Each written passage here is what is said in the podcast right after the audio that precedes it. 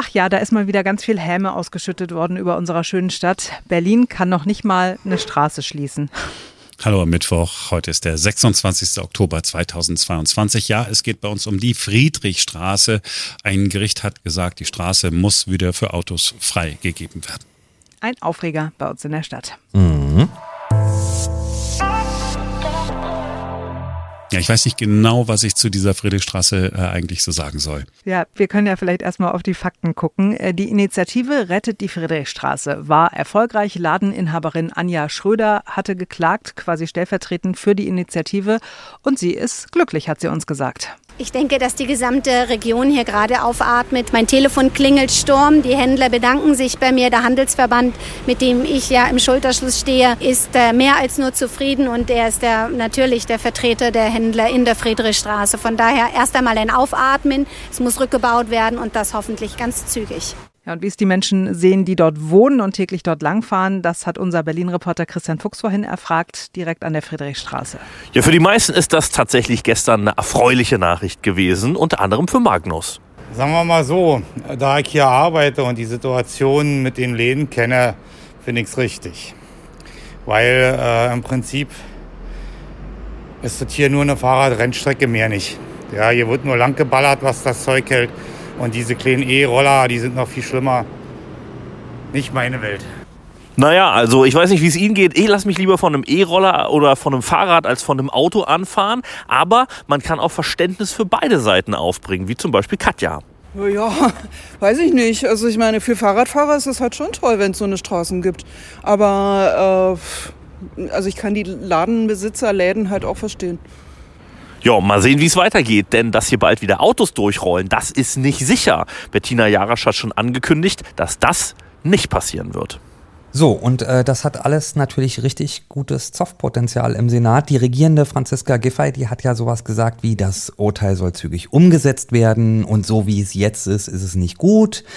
Und Bettina Jarasch, die Umweltsenatorin, äh, die bleibt ja bei ihrer Fußgängerzonen-Idee ne, in der Friedrichstraße und äh, zweifelt ein wenig inhaltlich tatsächlich an der regierenden Bürgermeisterin wiederum.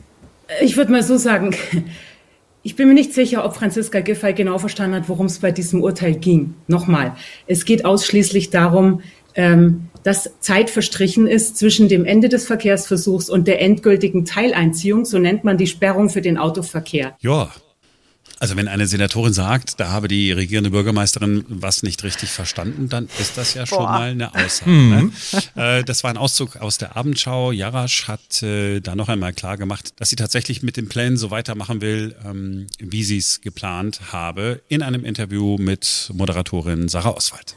Also für die Verkehrswende bin ich in diesem Senat zuständig was aus der Friedrichstraße wird, darauf haben wir uns verständigt in Koalitionsverhandlungen und dieses Verfahren geht weiter. Es geht ausschließlich um den Weg dahin. Und ähm, das weiß auch Frau Giffey.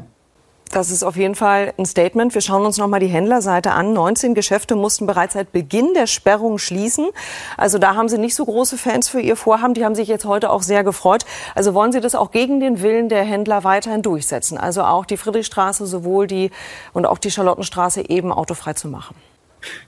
Wissen Sie was?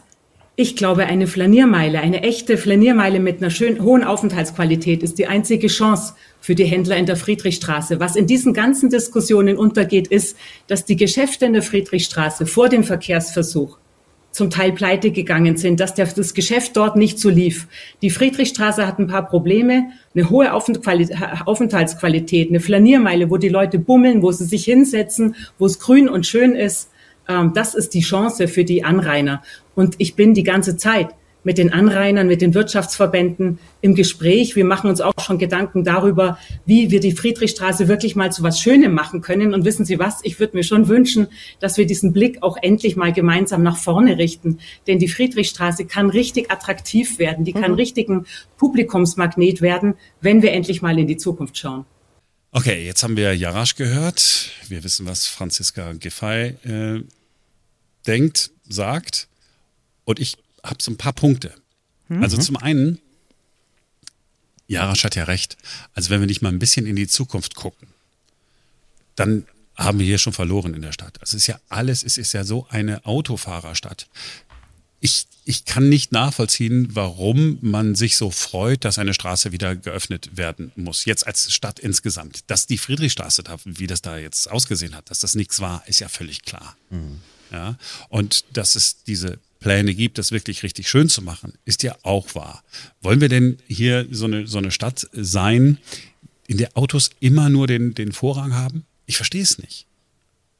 Na, das wollen wir ja vielleicht nicht, aber das Problem ist ja hier, glaube ich, tatsächlich ist es halt, äh, es ist ein guter Plan, nur er ist halt leider nicht gut gemacht. Also das finde ich an der Geschichte tatsächlich sehr problematisch. Ne? Mal wieder, da wurde einfach was entschieden und dann eingerichtet und am Ende ist es nicht gerichtsfest ähm, und das schadet dann natürlich auch der Sache. Also Autofahrerstadt nein, aber wenn man so eine Sache macht, muss man sie halt auch gut und richtig machen mit Hand und Fuß und mhm. das hat wieder mal nicht funktioniert bin ich dabei. Also ich finde halt jetzt nach dem kassierten Mietendeckel jetzt die Nummer, es ist einfach wirklich eine super Blamage für den Senat und da geht es jetzt halt gar nicht mehr wirklich um die Friedrichstraße, ob die offen ist oder nicht, ist mir persönlich relativ egal. Ich fahre da nicht so oft lang, aber ähm, ja, es ist halt einfach wirklich peinlich für die Stadt. Ja, ich bin äh, bei euch. Also wenn Berlin, Berlin was anpackt, dann äh, klappt das meistens nicht so richtig. Ja, jetzt ist es bei, bei dieser Geschichte ist es einfach so, man hat was äh, äh, gemacht, wo man eigentlich auch wusste, das ist so nicht in Ordnung. Also die mhm. Begründung, warum die Friedrichstraße gesperrt werden muss, war ja, äh, man wolle äh, einfach mal das zu einer Flaniermeile schon mal so vorsorglich machen, jetzt in meinen Worten. Und das Gericht sagt, nee, ihr Berlin, ihr könnt äh, nicht einfach über so Straßen verfügen. Jetzt soll das alles umgewidmet werden, werden und dann kommt das irgendwie dann doch dann irgendwann. Mhm. Äh, ich ja, ich bin dann bei euch. Berlin ist so ein bisschen so eine Stadt, äh, da will man was. Wenn man irgendwas mal umsetzt, dann ist es nicht gerichtsfest. Und viele Sachen werden aber gar nicht erst umgesetzt. Ja, also das ist so, ah, ja, wir haben irgendwie große Pläne. Also ich bin da so ein bisschen hin und her gerissen. Dass Berlin jetzt kein besonders gutes Bild abgibt bei dieser Nummer, ja, ist, ist leider, ist leider wieder so. Was mich aber stört ist, Simone, du hast am Anfang gesagt, Helme, die da ausgeschüttet wird.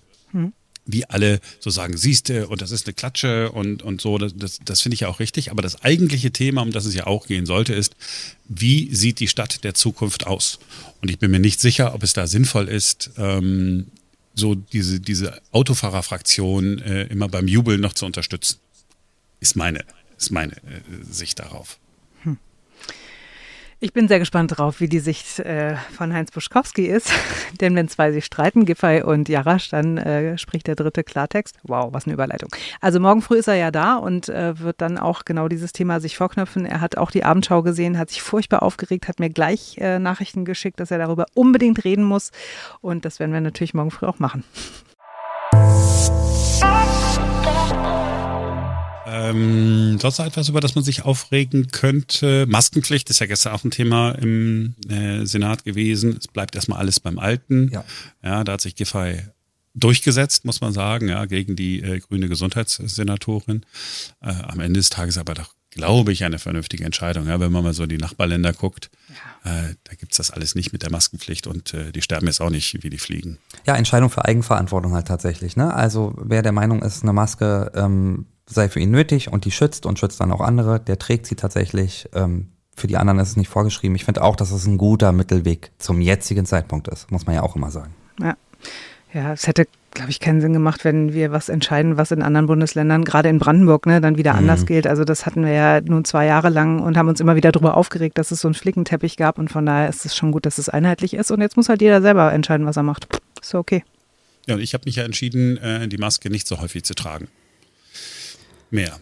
Habe ich ja schon mal erzählt, ne? weil äh, Klaus Stör, der Virologe, bei uns im Interview gesagt hat, naja, ist ja alles schön, Herr Schubert, wenn Sie äh, immer die Maske aufsetzen, weil Sie denken, Sie haben sich dann gegen alles geschützt, aber Ihr Immunsystem ist nicht mehr trainiert.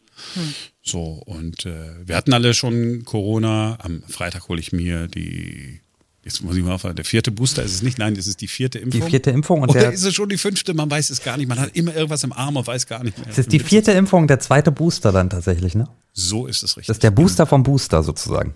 Ferenc Reinkart, absolut recht.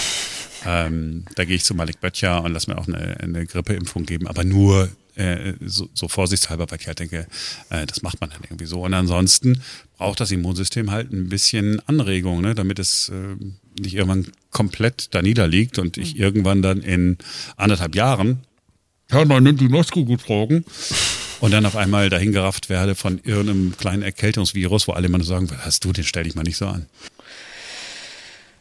So, ich möchte noch über Träume reden. Ja. Jetzt bin ich sehr das gespannt. Ist, äh, das ist vor dieser Aufzeichnung mir schon angekündigt worden und Ja. ich bin genauso gespannt wie Ferenc, sag ich mal. Okay, die Masletter hängt jetzt hoch, so spannend ist es vielleicht gar nicht, aber ähm, mich hat den ganzen Morgen beschäftigt, wie beschissen das ist, wenn du schlecht träumst und du diese, dieses Gefühl aus dem Traum nicht los wirst und das dir die ganze Zeit in den Klamotten hängt. Also ich habe heute Nacht geträumt, ähm, ich hatte irgendwie eine, eine Verabredung mit meiner jüngsten Tochter und habe gesagt, ich gehe früh ins Bett, ne? geh du bitte dann auch dann und dann ins Bett, damit du morgen fit bist für die Schule. Und dann bin ich irgendwann doch nochmal aufgestanden, war draußen und meine jüngste Tochter, die ist zwölf, stand dann da mit einer Freundin und beide total aufgebrezelt und ähm, haben mich quasi auch noch ausgelacht. Und dann habe ich halt, ich habe die Freundin rausgeschmissen, habe gesagt, du betrittst nie wieder dieses Haus, habe meiner Tochter gesagt, äh, hier, du äh, hast eine Woche Handyverbot und eine Woche Hausarrest und keine Ahnung. Ähm, und war so enttäuscht. Und dieses Gefühl habe ich den ganzen Morgen in mir drin gehabt. Also ich bin so enttäuscht von meiner Tochter, obwohl die ja gar nichts gemacht hat, sondern nur in diesem Kacktraum sich fehlverhalten hat und ich da auch völlig überreagiert habe in dem Traum, so wie ich nie reagieren würde. Aber Also du sollst enttäuscht von dir sein. Ich bin enttäuscht von Träumen. Na, das wird jetzt auch noch ihre Stimmung heben, wenn du das Ja, noch so genau, danke, feststellst. Na, aber das ist doch so. Ich meine, jetzt dann sie aufzurechnen, nur weil, äh, weil das Kind sagt, weißt du was, komm, lass mal eine, eine kurze Party machen. Ist doch cool. Nee, es geht doch darum, dass du eine Vereinbarung triffst und dich darauf verlässt, dass dein Kind sich dran hält und äh, sie macht das dann halt nicht.